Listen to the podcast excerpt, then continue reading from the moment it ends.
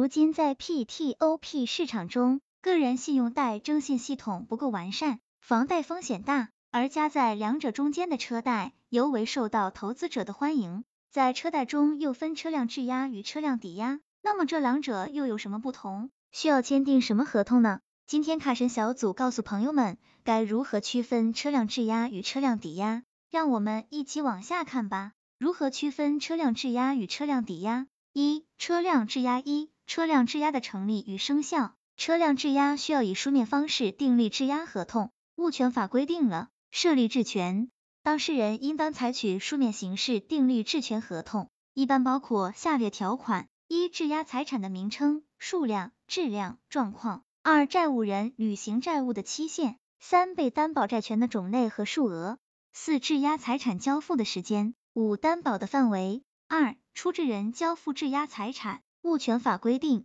质权自出质人交付质押财产时设立，在质押关系中订立合同的时间，并不是质押合同生效的时间，现实中以质押财产实际交付的时间为准。对于债权人来说，有效的控制了债务人的提供的车辆，一般情况下，对于保障债务履行已经起到了相应的保障。二、车辆抵押一、车辆抵押的成立与生效，车辆抵押需要以书面方式订立抵押合同。根据物权法第一百八十五条的规定，设立抵押权，当事人应当采取书面形式订立抵押合同。抵押合同与质押合同基本一致，不同的是，抵押需要说明所有权归属或者使用权归属。二、车辆管理所登记证明，如果要设立车辆抵押，除了签订书面的抵押合同，去相应部门的车辆管理所进行登记是必要条件。登记的过程既是保障抵押权效力的过程，也是验明该车是否存在重复抵押或者被查封等情况。